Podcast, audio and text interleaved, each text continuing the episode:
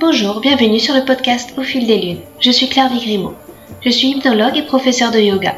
Vous pouvez me retrouver sur le site clairviyoga.com, k l e r v i y o g a.com, où je vous présente toutes mes activités.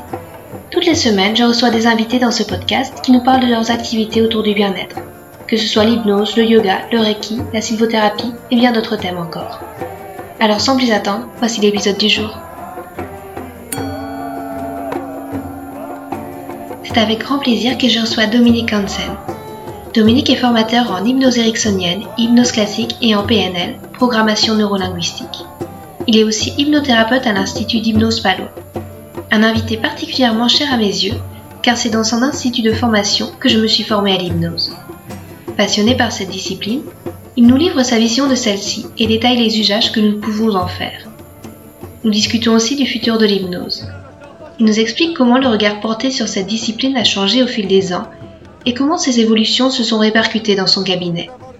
En effet, à l'heure où l'hypnose fait son entrée à l'hôpital, démontrer par des études scientifiques l'efficacité de l'hypnose peut aussi être une arme à double tranchant.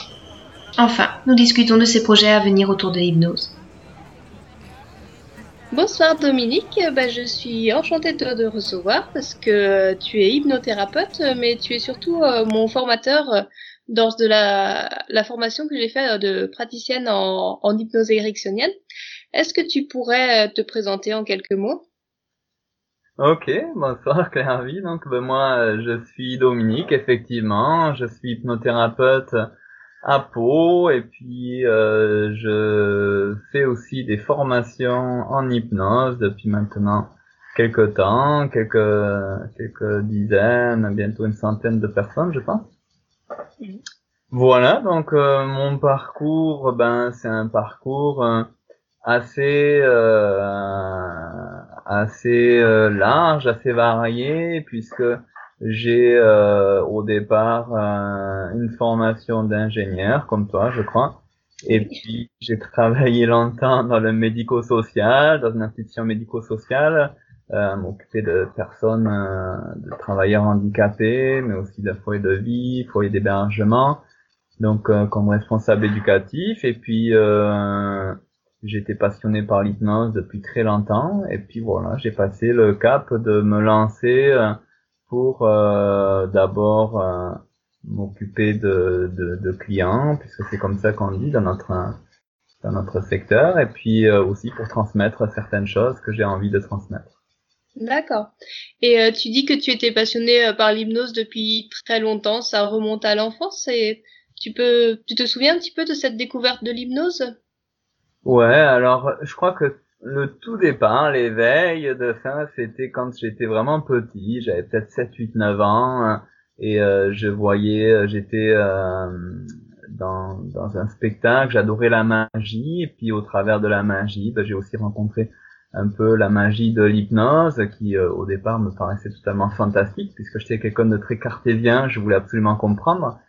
Et mm. puis c'était très difficile à l'époque, là, dans les années 90, il n'y avait pas beaucoup de littérature, c'était pas, il n'y avait pas Internet, tout ça. Donc euh, je suis tombé un jour sur un bouquin qui parlait un peu d'auto-hypnose et tout ça, donc j'ai commencé à expérimenter euh, des choses autour de l'hypnose, je crois, autour de 14 ans. Voilà. Et puis après, petit à petit, ben, je me suis nourri de tout ce que je pouvais trouver et euh, et puis j'en suis venu à, m'intéresser aussi à la PNL, je crois dans les années 90, avec euh, avec le livre La pouvoir illimité, qui était un best-seller euh, d'Anthony Robbins. Et puis voilà, petit à petit, les formations un peu plus classiques autour de de, de l'hypnothérapie, euh, pour en arriver là aujourd'hui. D'accord. Et ça n'a pas été trop difficile de quitter une, carrière un petit peu euh, traditionnelle pour te lancer vers euh, le métier d'hypnothérapeute?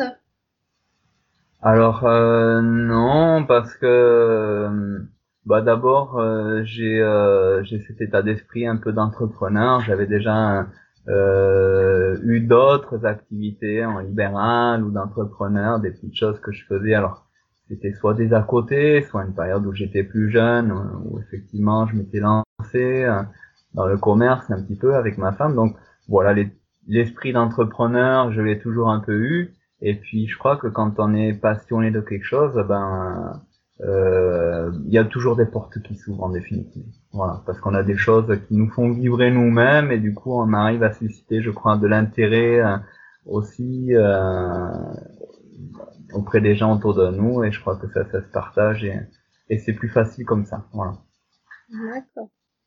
Et euh, je reviens un petit peu à ton intérêt pour l'hypnose. C'était euh, l'hypnose sur toi d'abord ou alors euh, avec les autres? Tu t'es tu t'es d'abord intéressé euh, vers quel domaine? Auto-hypnose ou plutôt ce que tu pouvais amener aux autres?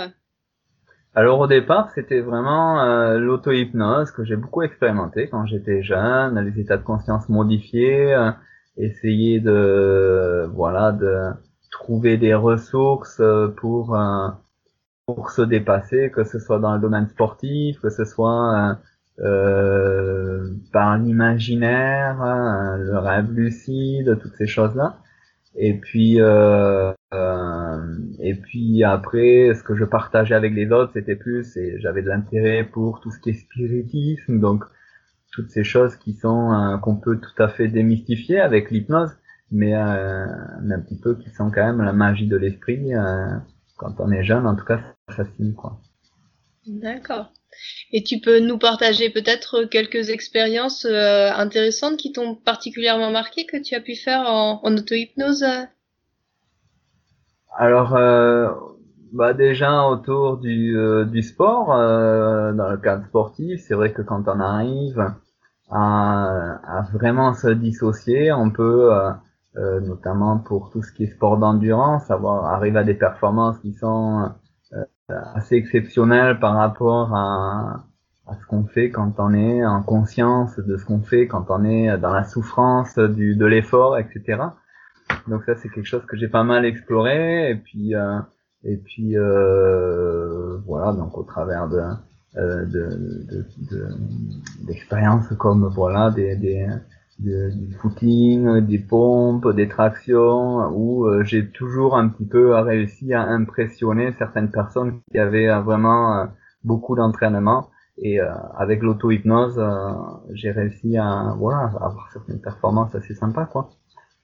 Donc, donc ça c'était, je crois, le plus visible et le plus le plus intéressant pour pour des personnes qui, euh, qui ont pu observer en définitive l'effet de, de l'auto-hypnose dans une performance physique.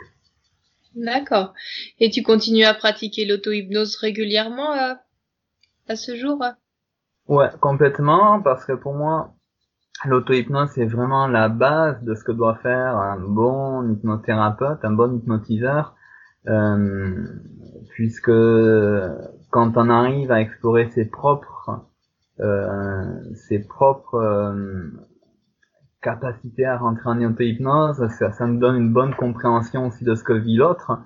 Et puis, euh, je crois que c'est une, une, petite citation un peu célèbre d'Erickson qui disait si jamais vous êtes avec des personnes résistantes en, hypnose, que vous n'arrivez pas bien à hypnotiser, euh, mettez-vous même, mettez-vous vous-même en auto-hypnose et, euh, et les choses vont beaucoup mieux. Et c'est vraiment une réalité, c'est-à-dire que bah, la transe, c'est quelque chose qui se communique. Quand soi-même, on arrive à amener euh, une personne avec nous dans notre propre transe, c'est-à-dire dans notre propre état euh, de rêverie ou dans notre propre expérience un petit peu décalée par rapport au ici et maintenant, eh bien, euh, les choses deviennent beaucoup plus faciles, quoi. D'accord. Et euh, ensuite, tu as ouvert un, institut de, formation. C'est quoi qui, à nouveau, qui t'a qui t'a poussé à franchir cette étape supplémentaire euh, par rapport à ton métier déjà d'hypnothérapeute euh? Alors, ben c'est euh, c'est un petit peu aussi les comment dire les euh, le flux de la vie, le flot de la vie, qui fait qu'à un moment donné, bah, il y a des choses qui me passionnent. Donc j'ai des personnes autour de moi qui ont un intérêt pour apprendre l'hypnose, et euh, je vais commencer à faire des petites formations, à faire des petites, euh, euh des petits moments de partage autour de, de l'hypnose, l'auto-hypnose, une journée, deux journées, et puis des personnes qui se sont vraiment intéressées, qui ont été fascinées comme moi par par euh, tout ce que l'hypnose peut nous permettre de découvrir de nous-mêmes et puis euh, et puis de la psychologie, et qui m'ont demandé à continuer, à prolonger, à les former davantage. Et comme ça, ben, petit à petit, je me suis retrouvé avec tout un programme et je me suis dit bah, pourquoi pas maintenant le partager de manière un peu plus large hein, euh, à ceux que ça intéresse. Et il se trouve que ça intéresse du monde, donc donc voilà, aujourd'hui c'est quelque chose qui qui marche bien, qui grossit et, et qu'on euh, qu'on développe, euh, je crois, dans, dans le bon sens. D'accord. Mm. Et euh, tu, tu parlais aussi de, de, la PN, de la PNL. Tu pourrais expliquer peut-être un petit peu à nos auditeurs euh, ce que ça est, ce qui peut être euh, complémentaire par rapport à l'hypnose? Ouais, complètement. Alors c'est intéressant parce que la PNL a eu son euh, quelque part, il y a eu une grande mode autour de la PNL euh, dans les années 90-2000, et puis maintenant, en ce moment, j'ai l'impression que euh, la PNL, c'est un petit peu euh, plus, un peu moins à la mode, un peu plus critiqué, parce que les personnes reviennent, ils veulent de l'hypnose un petit peu plus, plus directe, alors que la PNL, en définitive, eh ben c'est euh, au départ, euh, enfin ceux qui ont euh, ceux qui ont créé la PNL, Grinder Bandler, c'était au départ des hypnotiseurs, hein, c'était clairement des hypnotiseurs qui maîtrisaient parfaitement bien les techniques d'hypnose et qui, grâce à la PNL, ont modélisé le travail, notamment d'Erickson, mais aussi d'autres d'autres monuments de la thérapie. Bref, donc qui ont créé des protocoles qui sont euh, un petit peu les euh, l'ossature de ou les mécanismes euh, de d'outils de changement qui étaient employés par ces thérapeutes comme Erickson, mais qui le faisaient de façon très intuitive. Donc la PNL, ça donne vraiment une compréhension des mécanismes de changement, mais euh, comment dire, euh, il suffit, suffit pas d'appliquer un protocole PNL. Il faut vraiment comprendre les mécanismes pour pouvoir l'utiliser et se l'approprier et l'adapter à nos clients. Donc pour moi, ce sont vraiment des, des choses très complémentaires. La PNL et les outils de la PNL sont super intéressants, mais il faut les, les amener, les guider de manière hypnotique, c'est-à-dire il faut que la personne vive ces outils, qu'elle rentre dans l'expérience et il faut que l'outil soit adapté aux besoins de la personne évidemment.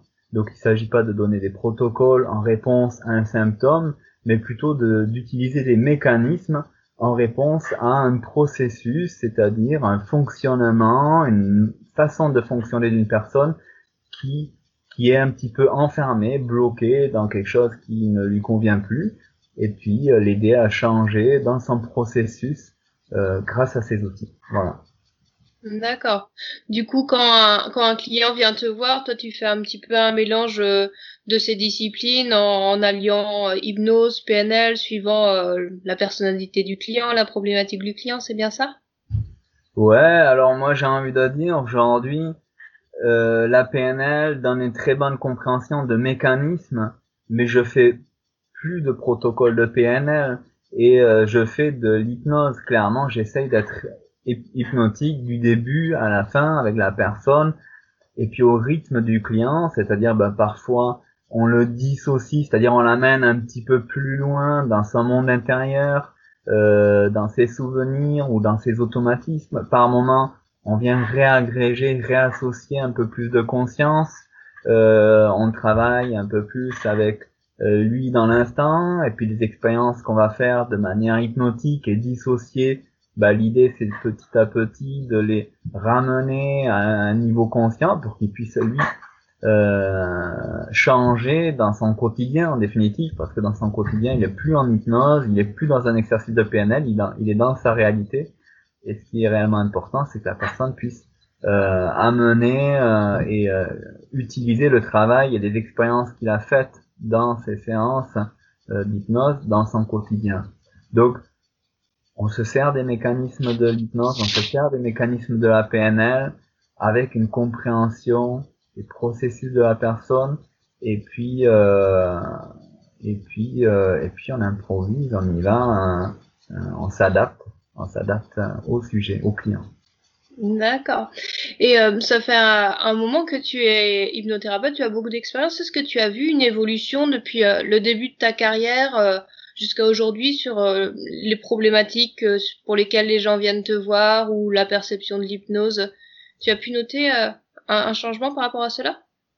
Alors, clairement, les problématiques, bah, c'est toujours un petit peu les mêmes. Les gens viennent pour pour tous ceux qui n'arrivent pas à résoudre dans à un niveau conscient, tout ce qui bloque, ils ont essayé, ils n'y arrivent pas, donc ils disent tiens, peut-être qu'un hypnotiseur va pouvoir me changer, me trifouiller un truc dans mon cerveau pour que ça change.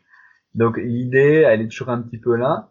L'évolution qu'on a vue, c'est que euh, aujourd'hui les personnes ont une plus grande compréhension, une plus grande connaissance de l'hypnothérapie, ils ont moins peur de ça. Euh, depuis quelques quelques temps aussi, on voit des personnes qui euh, ont déjà consulté des hypnothérapeutes, des personnes qui donc euh, savent un peu plus de ce dont il s'agit. Euh, et c'est une bonne chose, mais pas que.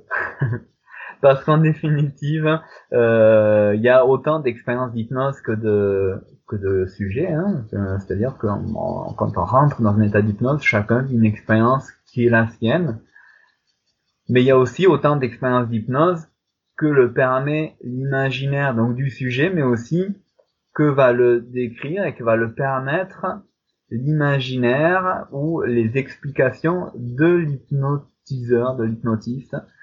Et euh, aujourd'hui, il y a des hypnotiseurs qui euh, ont une compréhension parfois un peu limitée de ce que c'est l'hypnose et donc qui transmettent cette compréhension limitée. Donc aujourd'hui, il y a des personnes qui arrivent avec, en définitive, parfois des, des, euh, des, blocages, des croyances qui sont beaucoup plus limitées que euh, que celui qui euh, connaît l'hypnose que par le spectacle et que par le côté totalement magique. Donc des personnes qui du coup eh ben, ont beaucoup plus de mal à rentrer dans une expérience euh, euh, un petit peu plus qui, qui, qui, qui, est un petit peu plus forte, un peu plus profonde. Et ça, c'est des choses parfois qu'on peut bah, tout à fait recadrer, réexpliquer. Mais malheureusement, il y a aussi un certain nombre de personnes qu'on perd un petit peu aujourd'hui parce que euh, encore aujourd'hui j'ai rencontré une personne par hasard, un commerçant qui me dit tiens, fait de l'hypnose, j'en ai déjà fait, et on m'a dit que j'étais réceptif euh, à 1 sur une échelle de 1 à 10. Je dis ah bon, c'est curieux. Et ben, il m'a dit oui, je suis allé voir un hypnotiseur ou un hypnothérapeute, et puis il m'a fait faire un test, et donc il m'a dit je suis réceptif à 1. J'ai dit bah c'est bien dommage parce que euh, on peut être réceptif à un certain jour ou avec certaines personnes ou à certains moments, et on peut être réceptif à 10 à d'autres moments. Et tous les cerveaux humains sont à peu près fait la même chose. On a tous euh, des mécanismes de d'empathie, ou à peu près tous. On a tous des émotions, on a tous un imaginaire. Il nous arrive tous parfois de nous dissocier totalement de notre état de conscience ordinaire. Par exemple, lorsqu'on s'endort le soir et qu'on rentre euh, dans le sommeil paradoxal où on se met à rêver. Donc, si on a cette capacité à rêver, eh ben, on a tout à fait la capacité à se laisser guider dans ce rêve par un hypnotiseur, mais à vivre le rêve comme une réalité. Donc en définitive, euh, un message, j'en profite pour le faire passer, c'est que potentiellement, on peut tous rentrer dans un état d'hypnose très profond, euh, somnambulique, mais il faut que ce soit le moment pour nous, il faut que ce soit euh, la bonne personne, il faut qu'on se sente en sécurité, c'est comme pour s'endormir le soir. Si je me sens en sécurité, je m'endors. Si je suis tracassé, ben je m'endors pas. Donc, euh, oui, de ce point de vue, il y a des choses qui ont évolué aujourd'hui. Euh, il y a des croyances qui sont en train de changer. Il y a des hypnothérapeutes, des hypnotiseurs qui démystifient un peu l'hypnose. Ça, c'est une bonne chose. On ne croit plus que c'est un phénomène magique, métaphysique. Mais il faut pas enlever trop de magie non plus parce qu'elle existe, la magie dans l'hypnose. Dans l'hypnose, on peut vraiment vivre des expériences extraordinaires, carrément magiques, carrément bizarres, carrément surprenantes. Et, euh, et ça, il faut que ça continue à, se savoir, il faut continuer à transmettre ça pour que les personnes aient réellement envie d'aller voir l'hypnotiseur quand elles sont bloquées à un niveau conscient parce que l'hypnotiseur, il a des capacités, il a des choses à faire avec cette personne. Il peut la guider, il peut l'aider à déverrouiller, à débloquer des pensées qui sont totalement euh, subconscientes, inconscientes, qui se situent à un autre niveau que dans notre synthèse, dans notre réflexion consciente. D'accord.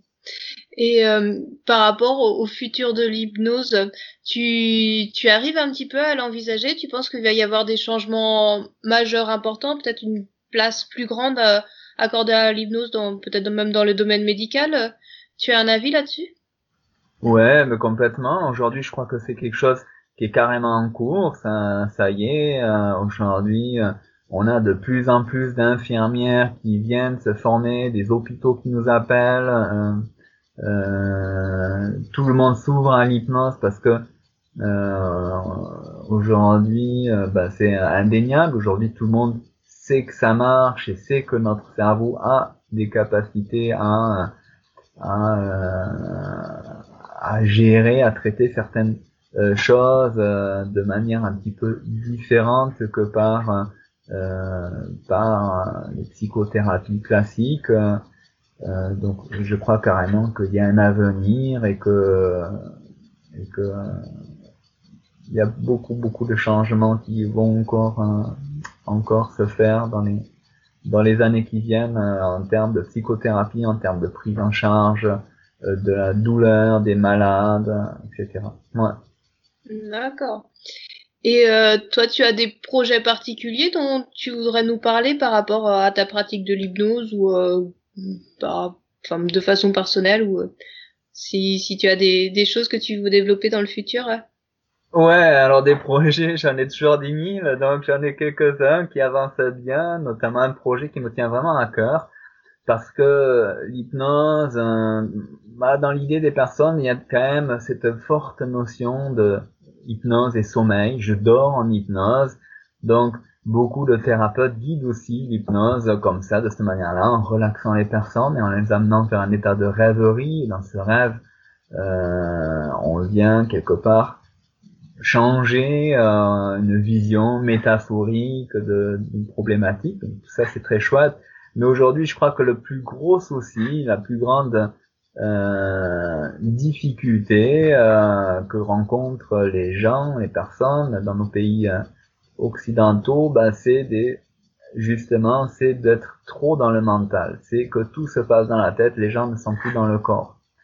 Et euh, aujourd'hui, moi, ce que je veux développer, c'est une hypnose beaucoup plus corporelle, c'est-à-dire associer euh, les outils de l'hypnose et les puissances de l'imaginaire, l'associer à, euh, à notre corps au travers de de mouvements, euh, de Qigong, etc. Donc je travaille avec une prof de Qigong sur ce projet-là pour euh, utiliser vraiment le corps euh, pour, euh, pour, pour, pour les inductions hypnotiques, pour se dissocier de nos de notre pensée consciente, mais notre pensée consciente qui en définitive est déjà très dissociée de, de l'environnement, de l'instant présent, puisque nos pensées conscientes sont beaucoup euh, sollicités par l'anticipation, les projets, euh, les ruminations, euh, euh, nos peurs, etc. Donc, utiliser vraiment et allier ces techniques, utiliser les techniques de Tai Chi pour, de Qigong pour d'abord revenir un petit peu dans le corps et puis vivre des expériences hypnotiques euh, à la fois fortes, partir dans l'imaginaire, etc mais à la fois euh, avec une espèce de, d'éveil dans le corps et puis le corps qui reste très associé pour euh, bah pour donner des outils aux personnes après pour eux-mêmes euh, gérer très rapidement leurs émotions, faire de l'auto-hypnose et se sentir bien mais dans leur corps. Et ça, je crois que c'est quelque chose qui va être très très chouette, qui va se développer là dans les semaines, dans les mois qui vont venir. Ouais. Oui, oui, ça donne envie en tout cas. Et, euh, et tu pratiques toi-même le Qigong? Enfin, tu as d'autres pratiques de bien-être d'ailleurs euh, que tu fais régulièrement pour euh, te sentir bien Alors, le Qigong, non, c'est une nouveauté pour moi. oui et non, en fait, j'ai fait moi-même beaucoup de stages de développement personnel avec des personnes qui ont ce, ce, genre de pratique. Moi-même, j'ai fait, j'ai fait pas mal d'arts martiaux dans ma jeunesse, j'en fais encore un petit peu. Euh, je fais déjà beaucoup d'auto-hypnose euh, debout avec des, euh, des exercices de respiration, en mobilisant le corps, en faisant, en utilisant et en amenant de la conscience comme ça dans les différentes parties du corps, dans les articulations.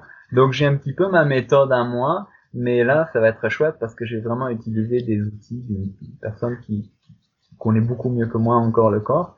Et moi je vais euh, rajouter cette partie euh, euh métaphorique, imaginaire, euh, pour euh, voilà pour créer des petits exercices spécifiques. D'abord pour les hypnothérapeutes, bah, justement pour ces hypnothérapeutes qui pensent que certaines personnes sont résistantes ou c'est un 1 sur 10 pour entrer en hypnose, bah, peut-être que ces personnes-là, si on les ramène un peu d'abord dans l'instant, dans le corps, ça va débloquer des choses.